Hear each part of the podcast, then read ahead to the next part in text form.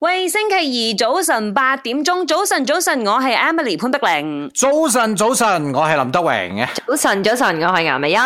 哇，今日咧，我哋三個真係要好好地發表下自己嘅意見啦。嗱、嗯你對呢個宣文喺網上嘅留言有乜嘢睇法咧？由於呢期又咁啱關奧運事啦，即係好多奧運賽事，其實又唔單止馬來西亞嘅，我有注意到其他國家嘅啲網民咧，對於佢哋嘅國家嘅運動員啊，都好中意係評頭論足啦。係咁一個唔小心咧，就會變成宣文咯。啱，即係你好似香港嘅呢一個羽球選手咁樣啦，係啊佢着上一個冇呢一個特區嘅呢一個徽章嘅戰衣上場，哇，都俾人批評到佢咧，差唔多祖宗十八代咧都要挖埋出嚟，好慘啊！我我比賽嘅啫係喎，喎只要攞個特區嘅徽章咧，係要去申請係㗎。啊唔，係咁會攞到噶，咁咁啱我又代表香港，咁點算喎？係有首先咧，如果你往好嗰方面睇咧，就係、咦啊、大家真係對運動突然間又好有興趣咗喎，我係嘛關注咯。係啦，即係至少唔會冷感啦。誒、大家又好似有個目標，又唔會真係太無聊咁樣咯。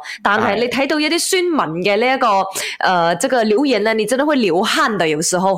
嗯每個都教練嚟嘅， 即係每個都忽然間好似好識咁樣。因為我其實真係一個門外漢嚟嘅，對於好多運動項目，嗯所以我睇到哇，你哋講到咁樣，我又唔係好明喎， 係咪真啊㗎？咪有幾個項目咧，咪大家愛之心啊責之切啊心啊責之切，冇錯啦。好似足球咁樣啦，因為大家都愛足球啊嘛。好似羽球呢個根本就係馬來西亞嘅呢一個國家嘅運動咧，所以大家咧就對佢特別敏感好啊，嘅。咁問下兩位啊，嗯哼你哋對呢個網上嘅宣文有咩睇法？我哋冇我覺得我哋先講翻，我哋三個都有遇過宣文嘅，啊，我先講翻人身攻擊嗰啲，肯定就唔啱噶啦。嗯唔得 OK 㗎，係啦。啊！如果你真係好似講到頭頭是道，以技術嘅嗰個角度咧，咁嗯可能都有啲人仲有啲 point 嘅。啊，嗯人身攻擊呢個我接受唔到咯吓。即係你技術角度咧係見仁見智啦，係咪先？你就算一個好嘅技術發揮喺一個人身上，對到唔同嘅對手，都有唔同嘅呢個戰術出現啦。咁你人身攻擊，首先咧，我 我而家嘅做法係我自己嘅呢個 comment 啦，我係我回你都爛啊，我直頭 delete block 鬼埋你咁啊，搞掂啦，係咪先？啱啱。啊，嗯咁但係好多人咧就好努力去反擊呢啲宣文嘅，講真，嗯你都會睇到嗯哇，各路英雄都出嚟啊！係啊你哋唔好講咁多乜嘢啦，係嘛？呢個時候要掂掂，要什麼掂？